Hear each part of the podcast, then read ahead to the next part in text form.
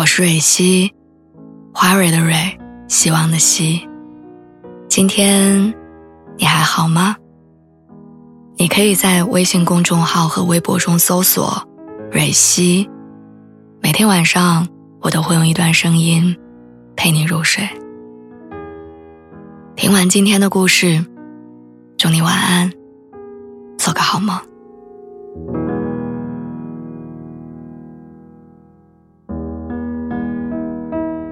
这个月的九号，我还完了最后一笔分期的花呗，是当初周年纪念日给他买的一个价格过万的单反镜头。我听他跟摄影圈的朋友聊天的时候提过几次，心疼别人有，但是他却只能羡慕。下单的时候我是咬着牙买的，结果分手这么久还在还分期，我觉得自己还挺好笑的。我跟他的故事用一句话来概括：我谈的太上头，上头到失去自我。在过去的一年时间里，为他花钱只是冰山一角，随时待机等他的消息，为他每天的情绪大起大落，一度丢掉自己的朋友圈，干脆围着他打转。说起来很羞愧，但事实的确如此。可是从某一天开始，我发现这一切都不太对劲。他偶尔会说一些前后对不上的谎言，可能只是不想让我缠着，所以习惯用加班来搪塞过去。但月底我问他为什么加那么多班会没有加班费的时候，他脸上的茫然根本藏不住。起初他还会带着相机陪我出去拍照，之后就再也没有过了。他只是解释说，现在不喜欢拍人像，最后连相片都不再让我翻。他的好朋友好像也都没有那么尊重我，有时他勉强同意我去他的饭局，等我到了，没有添新的菜，也没有再多聊一会儿，似乎我是专程去买单。分开的那一天，我质问他，为什么要这么对待我的真心？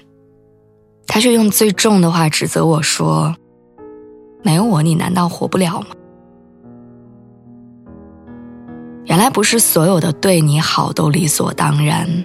当你以牺牲自我为代价去爱的时候，对方每时每刻想的，都是怎样从这种厌烦的处境中逃开。我把自己关在家里。不停的复盘每一个细节。原来恋爱以来，我一直在犯一个错误。我以为只要给别人很多很多我想要的爱，那么他也能用这样的方式来爱我。但真相是，任何一段失去自我的感情，都会让亲密关系变得扭曲，最后不得已，就变成了取悦对方的样子。我花了很久的时间，才把曾经分散的精力收回来，专注于我的工作跟生活，吃符合我自己喜好的饭菜，熨平衣柜里他看不上的那条裙子，然后穿着它出门逛街。我又开始联络很多旧的朋友，为曾经的疏远在酒桌上自罚三杯，然后抱着他们哭诉，发誓。我不会再把别人当成自己的希望跟寄托。其实人生还有很多值得追寻的东西，丰富的阅历、远方的风景、陪在身边的人，而爱情永远不会是生活的全部。只有我们自己，才是人生中唯一的主角。有时候想想，爱自己多天经地义呀。可对于像我这样糊涂的人来说，却是付出了惨痛的代价才学会的道理。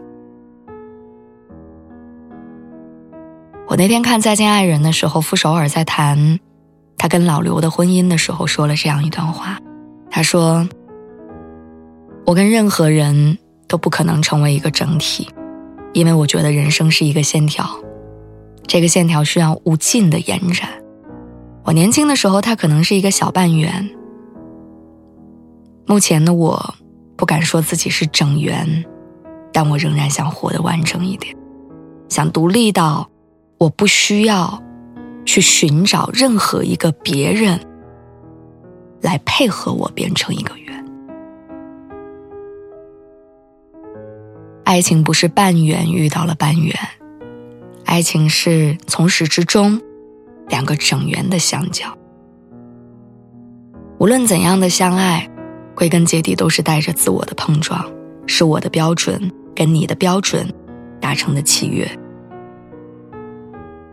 我最近越来越觉得，爱情观的确会随着年龄的增长而变化。最明显的变化是，爱情好像变小了，它不再是我心心念念的全部，它只是辽阔的人生里小小的一个部分，而且排在自我的后面。直到今天，我还是会偶尔拿出分手的时候他说的话来反问我自己：没有我，你难道活不了吗？这样的句式其实很多。除了他，你真的不会再爱谁吗？受过伤就对爱情失望吗？难道